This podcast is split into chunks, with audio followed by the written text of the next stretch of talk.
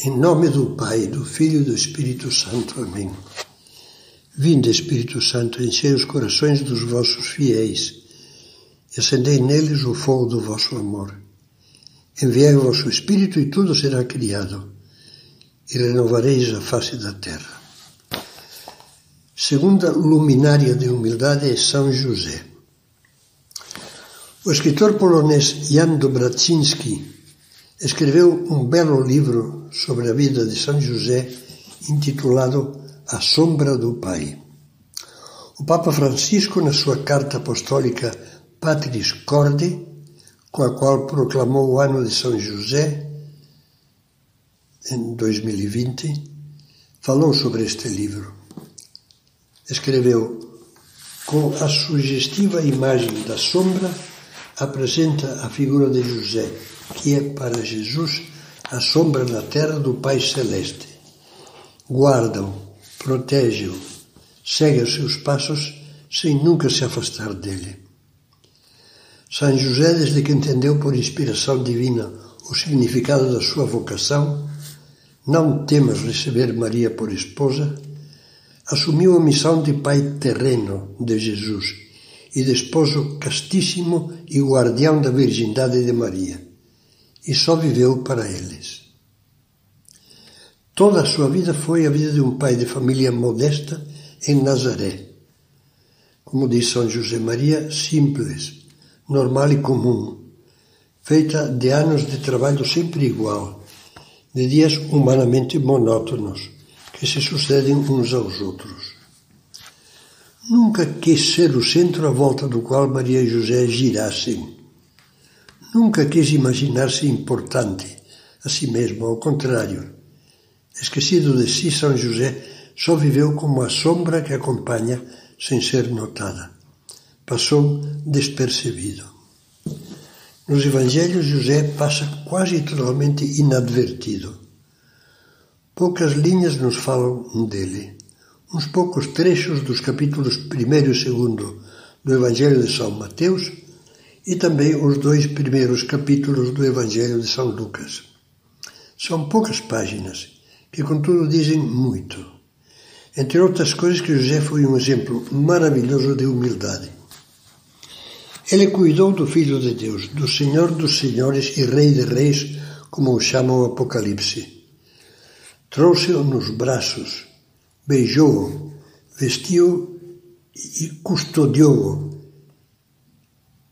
é o que diz uma oração litúrgica de preparação para a comunhão, dirigida a São José. São José ensinou-lhe o seu ofício. Jesus era, era denominado por alguns o filho do carpinteiro. E passou anos e anos em Nazaré na total simplicidade, sendo apenas o carpinteiro da aldeia. Assim, ele pôde ser alicerce sobre o qual se podia apoiar a vida do Filho de Deus e de Sua Santíssima Mãe. Tal como as fundações de um edifício escondidas debaixo da terra, José não aparecia. A ele podem aplicar-se muito bem estas palavras de São José Maria. Brilhar como uma estrela, ânsia de altura e luz acesa, acesa no céu, melhor ainda, queimar como uma tocha, escondido, pegando fogo a tudo que tocas. A fé do povo cristão soube unir a devoção à grandeza de São José, certo de que depois de Maria foi o maior santo, com a consciência de que essa grandeza consistiu sobretudo na sua humildade. Lembremos, por exemplo, os quadros famosos sobre o Natal, sobre o nascimento de Jesus. No primeiro plano estão sempre a mãe e o menino, em muitos desses quadros José fica na sombra, discretamente. Ou como num conhecido quadro de Murillo sobre a Sagrada Família. Na frente está Maria costurando roupas e olhando com ternura a seus pés Jesus menino que brinca com o pequeno João Batista. E num segundo plano, inclinado sobre a banca de carpinteiro, com o serrote e a plaina, José que trabalha em silêncio.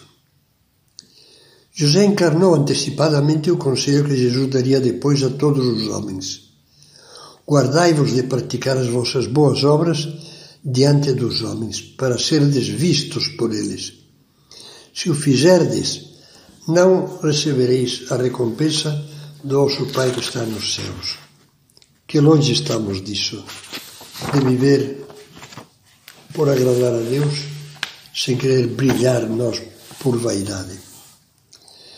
Guimarães Rosa refere-se num conto, divertidamente, à coitada de uma mulher prejudicada, diz ele, por uma feiura de partir espelho.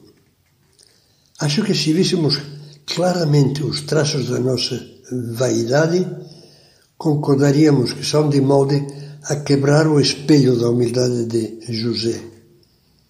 Quantas vezes nós fazemos o contrário dele?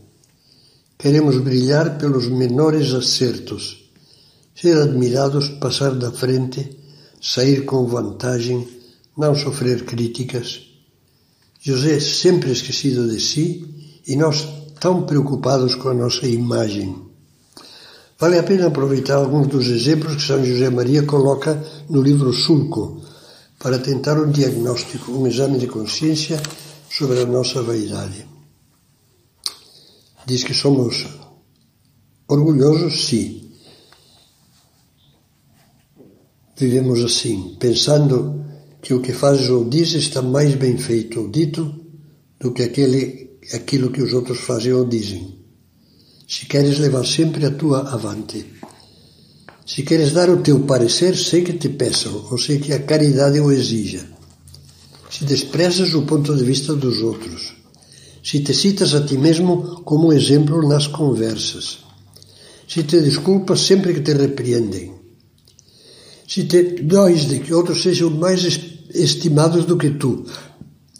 Se procuras desejar singularizar-te, chamar a atenção, insinuar na conversa palavras de louvor próprio, ou que dê a entender a tua honradez, o teu engenho, a tua habilidade, o teu prestígio profissional. A grandeza de alma de José cresce em beleza quando percebemos que sua humildade esteve inseparavelmente unida a uma grande fortaleza Há muita coragem. Lembremos como defendeu o menino da perseguição de Herodes, deixando tudo e refugiando-se na terra do Egito. Lembremos a capacidade de São José, capacidade de iniciativa e a rapidez de decisão para resolver, resolver todos os problemas. Ele nos mostra assim que a humildade não é o encolhimento da personalidade, mas a base da grandeza de todas as virtudes que formam a verdadeira personalidade.